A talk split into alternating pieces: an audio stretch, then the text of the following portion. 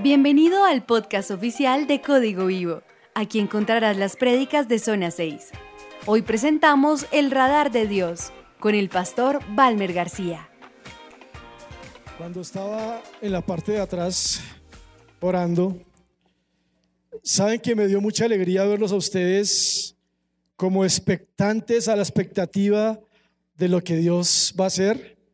¿Cuántos aquí están sedientos de que Dios haga algo en sus vidas?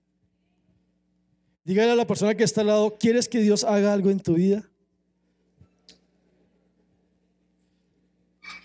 Y pregúntale, ¿qué quieres que haga? ¿Qué petición tienes hoy?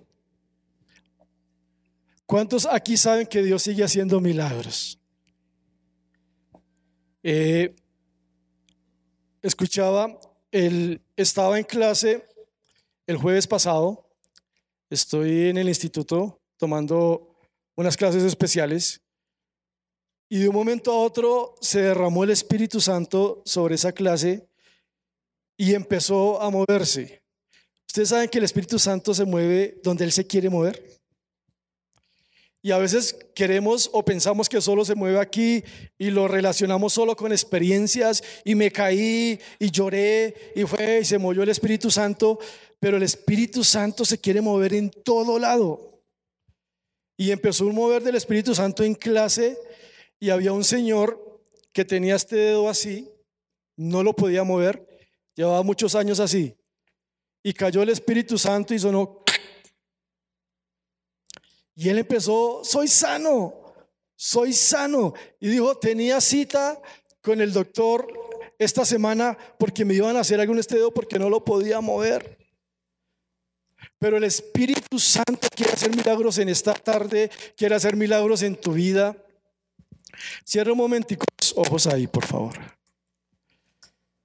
Y dile, Señor Jesús, quiero ver milagros en mi vida. Yo sé que aquí hay gente que viene desesperada, sé que hay gente buscando respuestas, sé que hay grandes hijos de Dios en esta tarde que están viviendo cosas duras de pecado, oposición, pero dile Señor, quiero que hagas un milagro esta tarde en mi vida. Quiero que hagas un milagro en mi familia, en el estudio. Te pido, Señor, que hagas un milagro. En el nombre de Jesús, amén. Vamos a Proverbios capítulo 15, versículo 3. ¿Cuántos toman apuntes? Alcen la mano los que toman apuntes. Uy, muy poquitos. Les voy a regalar un cuaderno para que hagan apuntes. Saben que a veces Dios nos habla y nos da promesas y como no las anotamos se nos olvidan muchas veces. Dice Proverbios 15:3, los ojos del Señor están en todo lugar, vigilando a los buenos y a qué? Y a los malos. Los ojos de Dios están en todo lugar. Los ojos de Dios en este momento te están viendo a ti. Los ojos de Dios están recorriendo la tierra. Los ojos de Dios están viendo las guerras, están viendo los suicidios, está viendo la violencia. Los ojos de Dios están viendo absolutamente todo. En el primer libro de Samuel nos dice la palabra que Dios había dejado de hablar. Dios había dejado de manifestarse. Dios dice que escaseaba la palabra de Dios en ese tiempo, que Dios ya no se manifestaba, que Dios ya no hablaba que Dios ya no venía y decía a los profetas lo que había que hacer. Dice en el primer libro de Samuel. ¿Se imaginan una iglesia, una nación, un ministerio sin que Dios le hable? ¿Se imaginan nuestra vida de cristianos sin que Dios nos hable? Y Dios no se manifestaba, Dios no estaba hablando. Había un sacerdote que se llamaba Elí. Dice la palabra que este sacerdote mantenía sentado al lado del templo, tenía una silla, dice que estaba ciego, ya casi no veía, era casi ciego, mantenía sentado, tirado ahí, un sacerdote que debería estar trabajando en la obra del Señor, estaba tirado ahí, no escuchaba a Dios, estaba esperando de pronto el día de su muerte. Y este sacerdote tenía unos hijos que eran unas bellezas. ¿Ustedes recuerdan cómo se llamaban los hijos? ¿Quién me dice cómo se llamaban los hijos de, de?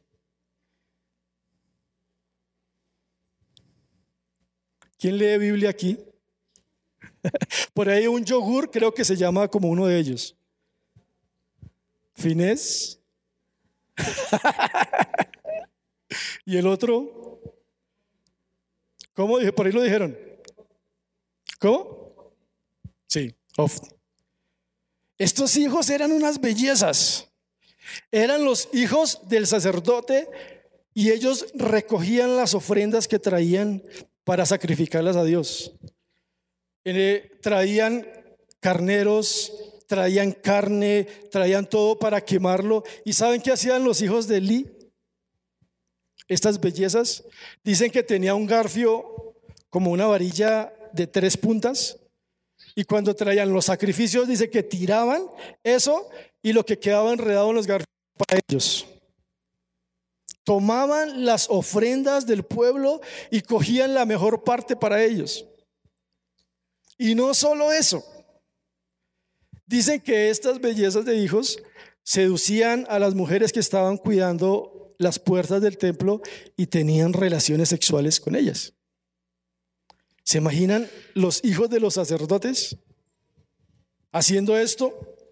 Y, y mire lo que dice la Biblia de ellos. En el primer libro de Samuel, capítulo 2, versículo 12.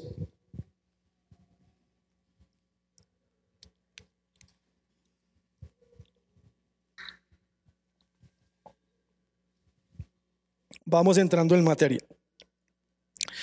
Dice, los hijos de Eli, yo tengo la nueva versión internacional, los hijos de Eli eran unos perversos, no tomaban en cuenta al Señor. ¿Qué es perverso?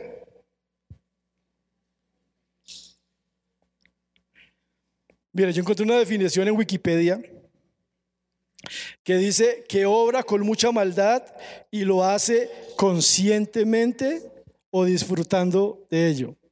Perverso. ¿Qué, cómo dice su versión? ¿Qué otra versión tienen? Sin vergüenzas, la nueva traducción viviente, ¿cierto? Dice, esos hijos eran unos sinvergüenzas. ¿Quién tiene la reina Valera? ¿Qué dice la reina Valera? Impíos. Impíos significa eso, perversos, sin temor de Dios, sin vergüenzas. Eran perversos, se acostaban con las jovencitas que servían, se aprovechaban de su posición de liderazgo para seducir a las señoritas. Eh, no tomaban en cuenta a Dios. Imagínense personas ministrando en la casa de Dios y no tomaban en cuenta a Dios. Sirviéndole al Señor y no tomaban en cuenta a Dios para sus decisiones. Cantando, predicando, ministrando en staff, no sé, sirviéndole al Señor y no tomaban en cuenta a Dios. Y, y dicen que cuando venían las personas a dar la ofrenda, ellos le decían, dame esa parte de la ofrenda.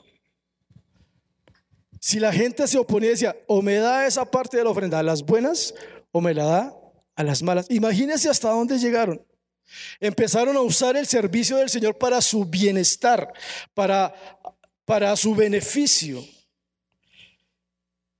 Pero mire lo que dice el primer libro de Samuel. Y es que los quiero llevar a un punto donde el Señor esta, esta semana, yo le decía, Señor, ¿qué predico? Señor, necesito porque tu Espíritu Santo me está redarguyendo algo y empezamos con mi esposa, íbamos a predicar mi esposa y yo. Y empezamos a preparar el bosquejo, empezamos a preparar la predicación, pero el Espíritu Santo estaba redarguyéndonos de que no, de que había algo más. Y mire lo que dice el primer libro de Samuel, versículo 2, versículo, capítulo 2, versículo 3. Dice, yo tengo la nueva versión internacional, dejen de hablar con tanto orgullo y altivez. No profieran palabras soberbias. El Señor es un Dios que todo lo sabe y Él es quien juzga todas las acciones. Cuando queremos hacer nuestra propia vida sin tener, a cuenta, sin tener en cuenta a Dios, eso se llama orgullo y soberbia. Y yo le pregunto, esta semana que pasó, ¿cuántas veces consultó a Dios para tomar una decisión? ¿Cuántas veces le dijo, Señor, esto es tu voluntad lo que voy a hacer? Porque si no lo hacemos, tenemos orgullo y soberbia en nuestro corazón. Dejen de hablar con tanto orgullo y con tanta altivez. Ellos estaban allá, estaban prósperos, tenían un buen trabajo. Estaban allá con plata, les llegaba dinero, estaban altivos, estaban orgullosos porque no tenían en cuenta a Dios. ¿Alguien sabe cómo se llama esta predicación en las redes sociales? ¿Por ahí lo dijeron? ¿Quién ve Facebook de Código Vivo? ¿Solo mi esposa? Se llama El Radar de Dios. Es increíble que ni siquiera los líderes ven Facebook de Código Vivo. El radar de Dios. ¿Un radar qué hace?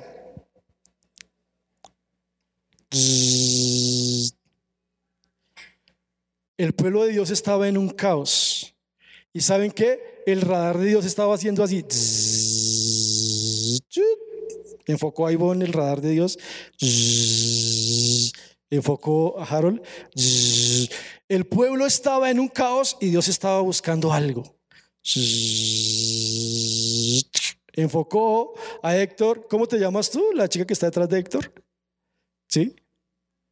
Andrea. ¡Pum! Ahí enfocó el radar de Dios. Andrea. ¿Y saben qué está haciendo Dios? El medio del caos y el medio de la desesperación, su radar está buscando corazones. Necesito un corazón donde derramar mi Espíritu Santo. Y el radar está así. Y aquí había un caos. Se estaban burlando de Dios. Se estaban burlando de la casa de Dios. Les importaba un bledo la adoración. Les importaba un bledo las ofrendas. Les importaba un bledo cometer pecado. Venir a la iglesia. Después salir y acostarse con el que quisiera. Y después venía. Había un caos tremendo y había destrucción.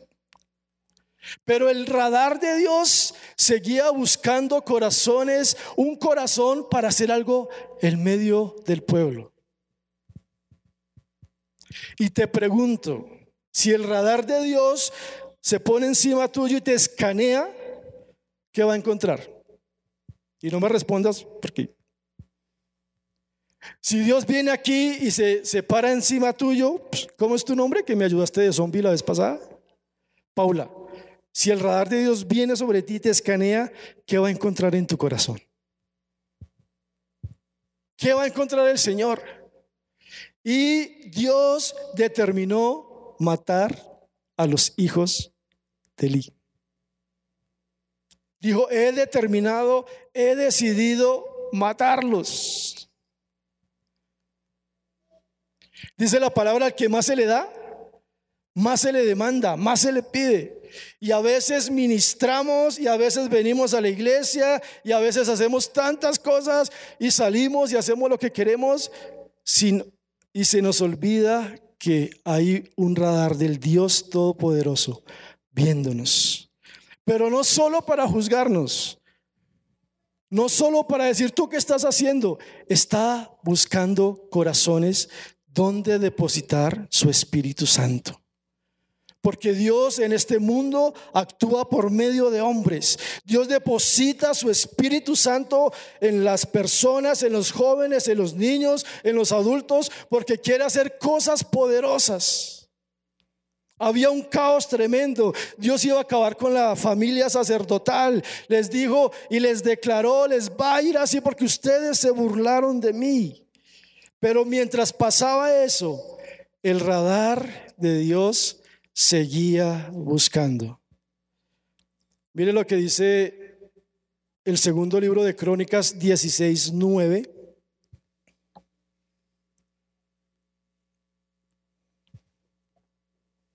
Y pongan mucho cuidado porque esto se va poniendo cada vez más interesante. Segundo libro de Crónicas 19, perdón, 16, 9. Dice, el Señor recorre con su mirada toda la tierra y está listo para ayudar a quienes le son fieles. Ah, qué bueno. Le damos gracias a Dios porque estamos estrenando los dos videobin y con HDMI. Démosle un aplauso a Huguito. Gracias, Hugo, por la gestión. Dios va respondiendo. Está el radar de Dios buscando corazones fieles. Buscando corazones que dicen, Señor, aquí estoy. Y en medio de ese caos que se estaba viviendo en esa en la nación del pueblo del Señor, el radar llega y encontró a alguien. Mire, esto me emociona mucho. Porque esto es lo que le estamos pidiendo a Dios como código vivo, como pastores de jóvenes. Esto es lo que le estamos pidiendo a Dios. Y mire lo que dice ahí en Primera de Samuel. No, no vayamos a perder ese libro porque vamos a estudiarlo estos 15 o 20 minuticos que me quedan. Y dice el primer libro de Samuel, capítulo 2, versículo 31, dice, empieza el juicio de Dios contra la familia de Eli. En efecto, se acerca el día en que acabaré con tu poder y con el de tu familia. Cuando ninguno de tus descendientes llegará a viejo, mirarás con envidia al que bien que se le hará al bien que se le hará a Israel y ninguno de tus descendientes llegará a viejo. Que dura la sentencia que Dios hizo.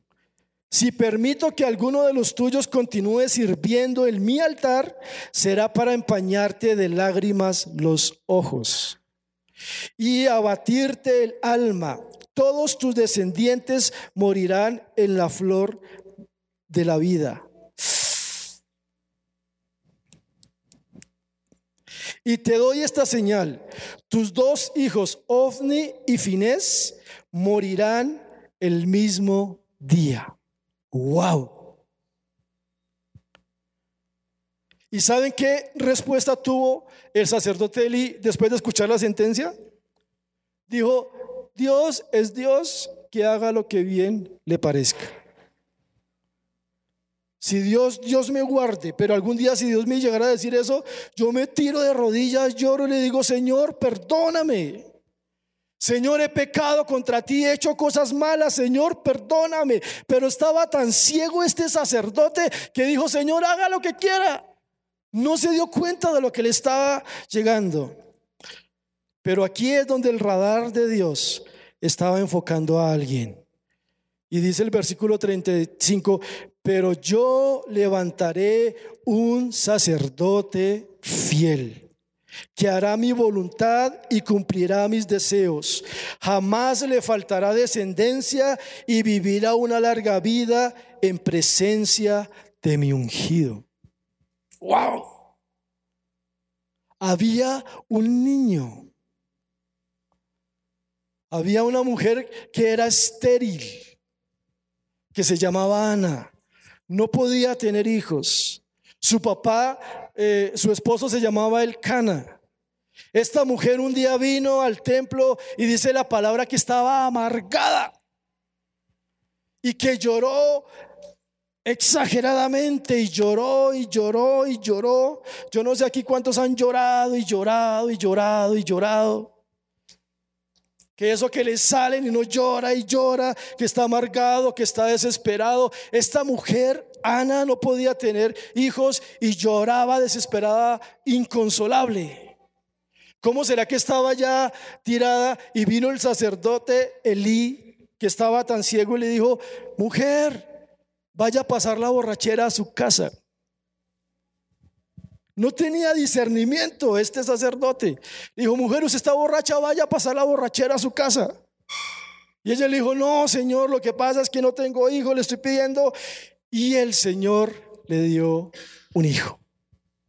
¿Saben? No importa si tú estás amargado esta tarde. No importa si estás deprimido. No importa si dices, es que he hecho tantas cosas malas, pero si vienes con un corazón contrito y humillado delante del Señor, Él te restaurará y te levantará. Dice la palabra que, que confiesa su pecado y qué? Y se aparta, alcanzará misericordia. No es solo confesar el pecado, porque hemos permitido tanto pecado dentro de nuestras iglesias. Hemos permitido que se ministre incluso personas que han estado viendo pornografía el día anterior. Hemos tomado muy livianamente lo que es la administración, lo que es ministrar, lo que es servir, lo que es ser líder. El ser líder no es solo decir yo soy líder y estoy aquí y estoy... No, es ser una persona santa delante del Señor. Porque somos ministros de Dios. Somos personas que estamos sirviéndole, que estamos sirviendo en su casa. Y esta mujer, Dios le dio un hijo. ¿Y alguien sabe cómo se llamaba ese hijo? Samuel. Dice la palabra que que esta mujer dijo, no, yo se lo consagré al Señor. Dios, si me das un hijo, te lo consagro. Tuvo el hijo y dijo, Señor, tengo que llevarte este hijo.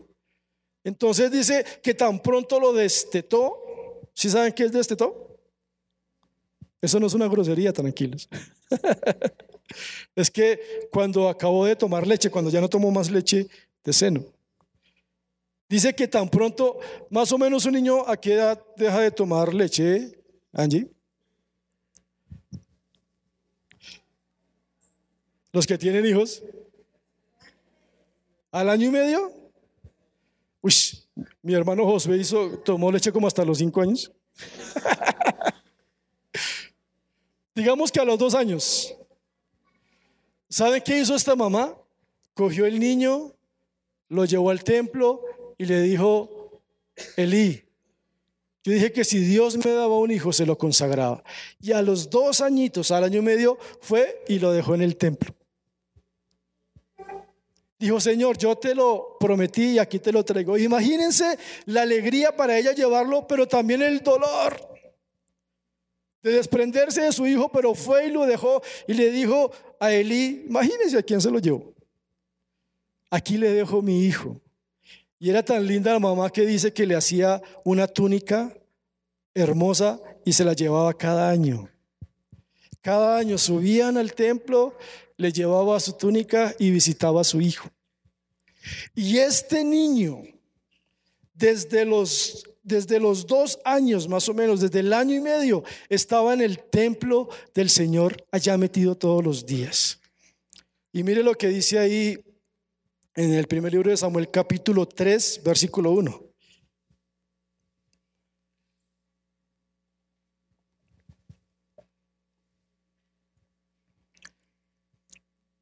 Hay un título. ¿Qué título tienen ustedes?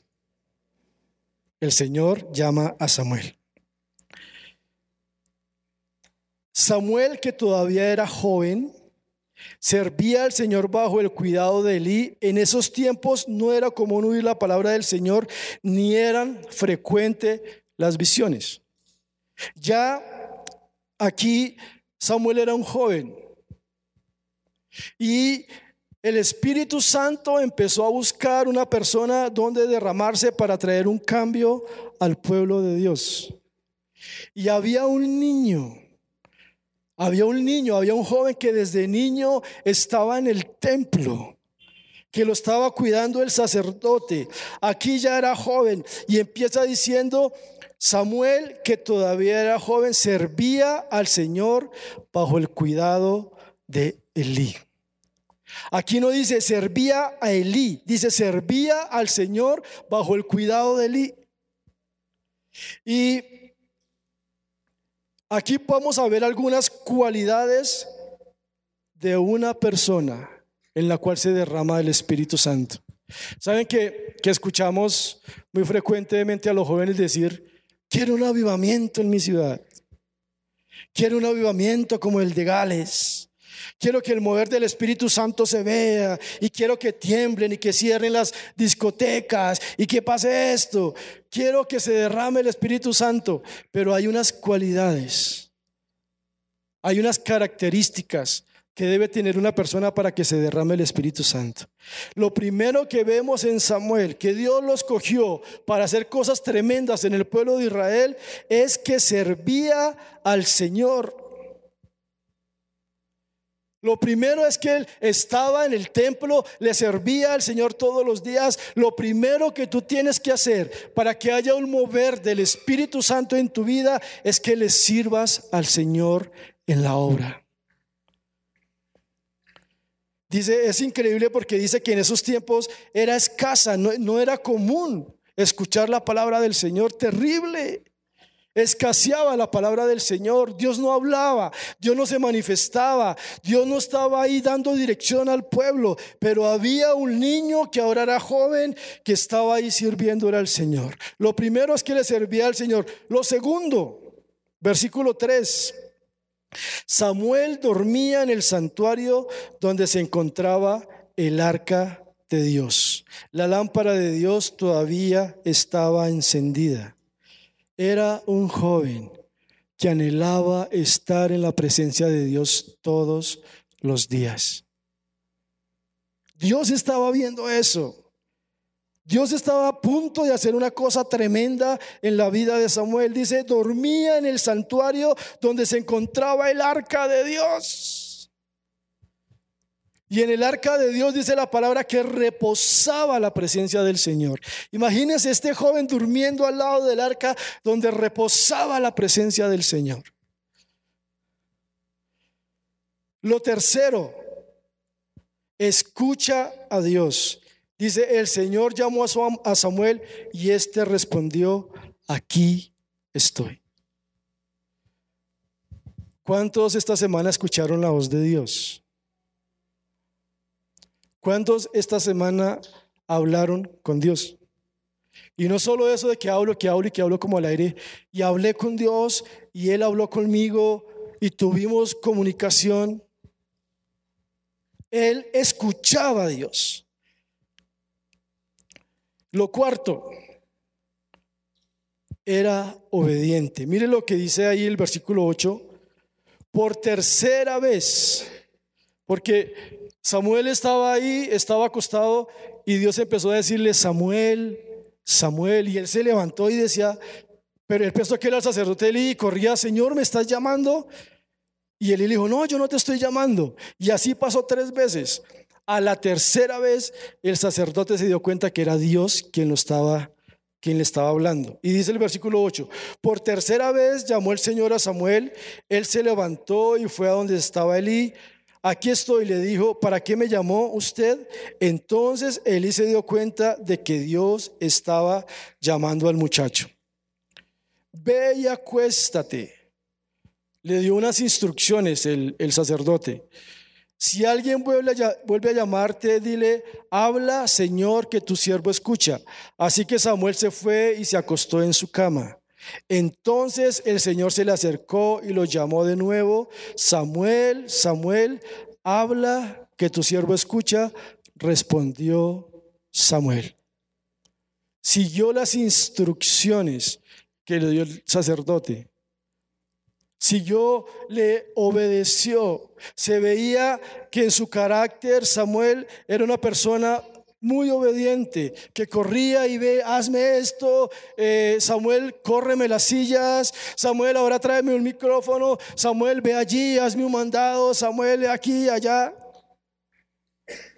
Alguien que me bendice mucho en el ministerio con la obediencia es Carlos Abogal. No sé si ustedes conocen a Carlos Abogal. ¿Está por ahí, Carlitos? Uno le dice, Carlitos, necesito un agua y ese corre y trae agua. Carlitos, quiero un dulce, ese corre y trae un dulce. Carlitos, quiero que te cases y ahí sí no hace caso. Perdón, empecé felicitándolo y resulté revolcándolo. Pero la obediencia trae bendición. Y saben que uno tiene discernimiento y uno se da cuenta cuando alguien hace caso. ¿No les ha pasado a veces que ustedes, su mamá los manda a hacer algo y bueno, mamá, voy a ir? Tiende a la cama, mijito. Bueno, mamá, la voy a atender. Y van y la atienden y hacen así, le queda templada y todo. Pero obedecer es ser presto, listo, ¿qué hay que hacer? Dios, ¿qué hay que hacer? Tienes que dejar eso, tienes que dejar esa relación. Listo, Dios, yo dejo esa relación. ¿Qué más hay que hacer, Dios? Pero está el primer paso, escuchar a Dios. Y si no escuchamos a Dios, ¿cómo le vamos a obedecer? Si esta gente, si este pueblo no escuchaba a Dios, ¿cómo le iban a obedecer si nadie les estaba dando órdenes? Y aquí estaba alguien que estaba obedeciendo. Y Dios empezó a hablarle y se levantaba, Señor, ¿qué quieres que haga? Y muy inexperto. Porque saben, Dios no está buscando a profesionales, no los duros. Dios está buscando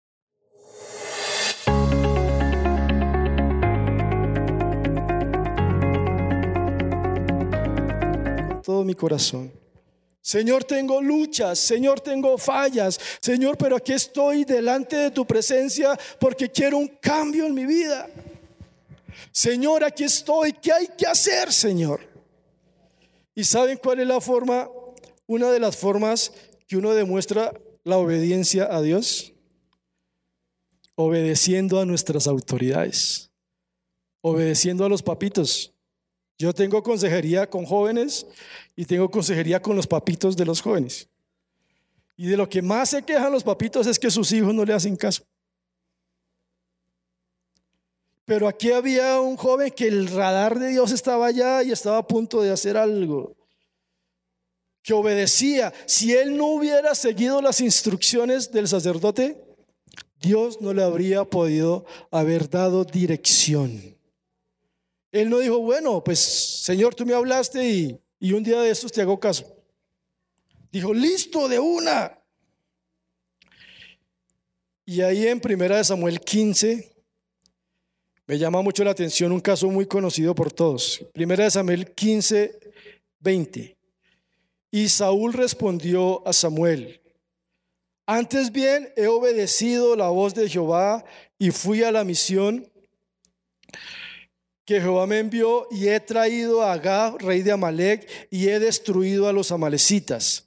Mas el pueblo tomó el botín, ovejas y vacas, las primicias de, del anatema para ofrecer sacrificios a Jehová tu Dios en Gilgal.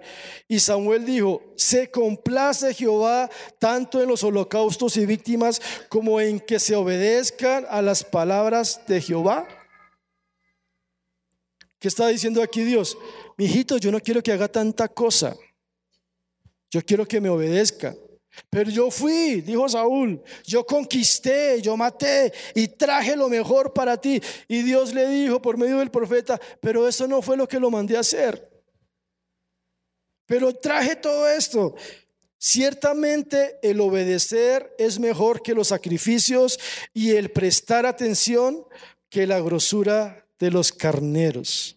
¿Saben que la grosura de los carneros era un olor que subía y dicen que agradaba mucho al Señor cuando se hacía el sacrificio? Y dice, eso es espectacular, pero es mejor la obediencia. Porque como pecado de adivinación es la rebelión y como ídolo es la, la obstinación. ¿Ustedes se han hablado con personas obstinadas? Que uno les dice, hagan esto y, hacen todo lo contrario y dice, pero esta persona sí es terca. Y se estrella y es terca y se sigue estrellando y es terca. Por cuanto tú desechaste la palabra de Jehová, Él también te ha desechado para que no seas rey. Saben que uno de los dichos que más está usando esta generación, que no quiere procesos, es no tenemos que estar encerrados en cuatro paredes. Y el Señor me lo hablaba esta, esta madrugada. Me decía, uno de los dichos que más está usando es, no debemos estar encerrados en cuatro paredes porque tenemos que salir a conquistar el mundo. Y suena hermoso, suena lindo, pero imagínense a Samuel diciendo, llevo tantos años encerrado en cuatro paredes. Llevo tantos años aquí y no me dan oportunidad de surgir y no me dan oportunidad de avanzar. Ese sacerdote, él está ciego, no está viendo el potencial que yo tengo. voy a salir de estas cuatro paredes. Y claro, yo como pastor de jóvenes apoyo salir y hacer cosas tremendas. Pero la mayoría de personas que dicen que toca salir de las cuatro paredes son personas que no quieren procesos dentro de las cuatro paredes.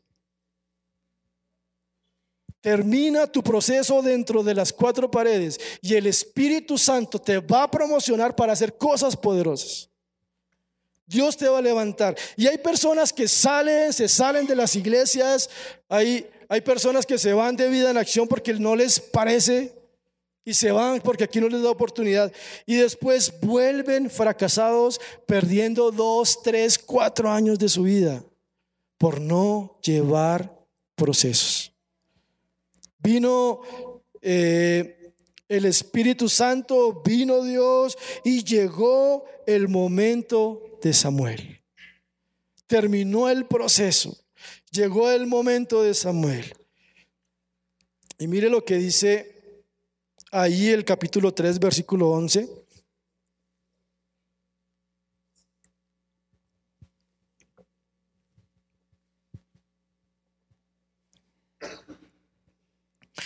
Se le aparece, Dios habla con Samuel, le da instrucciones. Imagínense un niño o, o, un joven, estaba ya joven, y Dios habla con él y empieza a darle instrucciones. Imagínate que Dios te diga, tú vas a hacer esto, vas a hacer esto en Colombia, vas a hacer esto en Código Vivo, vas a hacer esto en tu familia, vas a salir adelante, vas a proyectarte, porque Dios tiene proyectos para nosotros. Y dice, y Jehová dijo a Samuel, he aquí haré yo una cosa en Israel, que a quien la oyere le retiñirán ambos oídos. Yo dijo, voy a hacer algo tan tremendo en mi pueblo que la gente que lo escuche va a decir, ¿qué, es lo que está pasando? Dios escogió a ese joven, ese niño que se formó en el templo, a ese joven y le dijo, voy a hacer cosas tremendas contigo, ya es tu tiempo. Es el momento de que te levantes, es el momento de que actúe. Ahora, ahora sí es el momento de salir de las cuatro paredes. Porque está la contraparte de gente que no le interesa lo que se habla, gente que le da pereza cuando Dios está hablando, pero están las personas que tienen sus oídos abiertos a lo que Dios quiere hablarles. Y estas son las personas que el Espíritu Santo promueve. ¿Y cómo será que Dios cataloga la desobediencia en la misma línea de la brujería, de la hechicería? Brujería hechicería, desobediencia. Están catalogadas en la misma línea.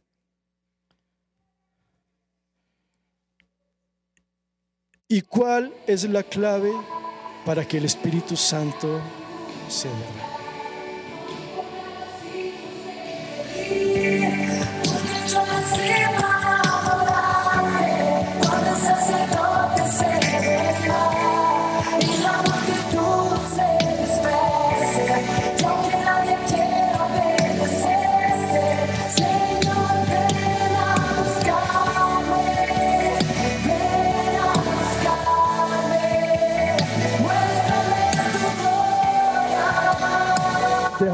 Fondo, por favor. Código vivo. Y está contracorriente también. Yo sé que de pronto este no es un mensaje muy popular. Hoy en día estamos acostumbrados a escuchar de que Dios te va a sacar de todos tus problemas. Que quieres un carro, Dios te va a dar un carro. Que quieres esposa, Dios te va a dar esposa. Quiere y la gente grita y wow, aleluya. Pero está escaseando la palabra de Dios en el mundo. Está escaseándola. Dice que en los últimos tiempos la gente tendrá comezón de oír y se, se levantarán maestros que van a enseñar cosas de acuerdo a lo que ellos piensan, lo que ellos creen y van a engañar a las personas y les van a mover las emociones y van a gritar y van a hacer la gente con comezón de oír. Pero la verdadera palabra, como estaba sucediendo en este tiempo, está escaseando ahora. Y Dios tiene unas ganas, tiene unas ganas de moverse. El Espíritu Santo dice, estoy buscando corazones que se muevan, que obedezcan, que se levanten, que sean sujetos, que amen a Dios, que amen la presencia del Señor, que sean pacientes.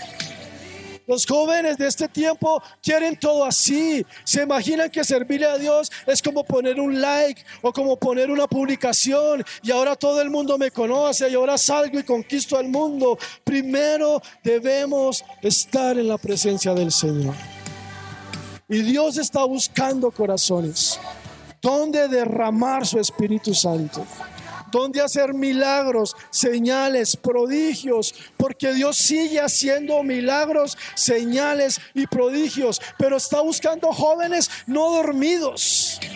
Incluso uno ve aquí jóvenes de años dormidos en las predicaciones. Los ve uno dormidos y no les interesa lo que Dios le está diciendo. Pero despiertémonos y digámosle Dios, ¿qué quieres que haga? El enemigo anda como león rugiente buscando a quien devorar. Y la iglesia muchas veces estamos dormidos y dejamos que el enemigo se mueva por donde quiera, incluso dentro de la misma iglesia.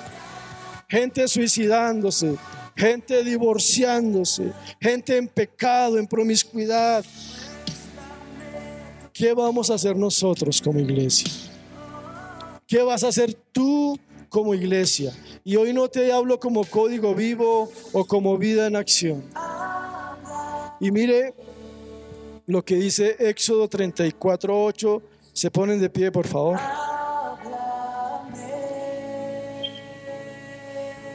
Yo me imagino a este Samuel, este joven allá diciendo, pero Dios hizo un milagro en mi mamá. Mi mamá era estéril y Dios permitió que me tuviera a mí, pero ¿dónde está Dios? Dios, quiero que hagas algo. Mire cómo el mundo se está muriendo, mira cómo el pueblo de Israel se está acabando. Dios, haz algo. Y llegó el momento de Samuel. Llegó el momento de Samuel. Mire lo que dice, Mientras Samuel crecía, ahí en el capítulo 3, versículo 19, mientras Samuel crecía, el Señor estuvo con él y confirmó todo lo que le había dicho. Yo les quiero dar un testimonio. Anoche tuvimos nuestra, nuestra reunión familiar, nuestro altar familiar. Nos reunimos con mis suegros, eh, con mi esposa, está Mercedes, los que conocen a Mercedes. Estábamos en la sala y, y estamos pasando un momento de crisis económico duro. Y nos reunimos y empezó a moverse el Espíritu Santo y le decíamos, Espíritu Santo, confírmanos si lo que estamos planeando es tu voluntad. Señor, esto que estamos hablando es tu voluntad. Y esto lo digo para gloria del Señor y con temor y temblor. Llevamos todo el año donde yo vivo, llevamos sin llover este año. Los que han escuchado, visto noticias, han visto que subiendo para la quelera ha habido incendios. Yo vivo en una montaña arriba. Ha habido incendios porque no ha llovido. Y todo este año no ha llovido. Y en ese momento, cuando le estábamos pidiendo confirmación al Señor, me toma el Espíritu Santo y le dije, familia, Dios les dice, estoy aprobando lo que están proyectando. Y como señal de que lo estoy aprobando, va a llover sobre esta tierra. Y hoy, al mediodía, mi esposa me mandó un, vi- un video diciendo, está lloviendo en la calera. Sacamos, sacó todas las canecas, sacó todo para que, porque allá vivimos de agua de lluvia. Y cuando están estos veranos, sufrimos mucho. Y Dios confirmó su palabra. Y quiero recordarles una promesa que Dios tiene para Código Vivo. Porque de pronto muchos han pasado los años y están aquí, están sirviendo o no están sirviendo y nos olvidamos de las promesas de Dios. Es espectacular. Les voy a leer primero lo de Samuel. Mientras Samuel crecía, el Señor estuvo con él y confirmó todo lo que le había dicho. Y todo Israel, desde Dan hasta Berseba, se dio cuenta de que el Señor había confirmado a Samuel como su profeta. Además, el Señor siguió manifestándose en Silo. Allí se revelaba Samuel y le comunicaba su palabra a un joven, a un joven, a un niño que vivió un proceso, un niño que quiso vivir el proceso de Dios. Y hoy quiero recordar la promesa que Dios le dio a Código Vivo y es para usted. Por favor, tome esta promesa porque está a punto de cumplirse. Entonces Moisés, apresurándose, bajó la cabeza hacia el suelo y adoró. Y dijo, si ahora, Señor, he hallado gracia ante tus ojos, he hallado gracia ante tus ojos. ¿Saben cuándo viene un derramar del Espíritu Santo? Un fluir del Espíritu Santo en nuestra vida cuando hemos hallado gracia ante los ojos de Dios. Vaya ahora el Señor en medio de nosotros, porque es un pueblo de dura cerviz y perdona nuestra iniquidad y nuestro pecado y tómanos por tu heredad. Y aquí Dios le da la promesa a Código Vivo. Y él contestó, he aquí yo hago pacto delante de todo tu pueblo. Haré maravillas que no han sido hechas en toda la tierra, ni en nación alguna, y verá todo el pueblo del medio del cual estás tú, código vivo, la obra de Jehová, porque será cosa tremenda la que yo haré contigo. Será cosa tremenda la que Dios hará en tu familia. Será cosa tremenda la que Dios hará con tus hijos, los que tienen hijos. Será cosa tremenda que te vas a maravillar, te vas a asombrar, te vas a sorprender lo que Dios va a hacer contigo. Cierra tus ojos un momento, por favor.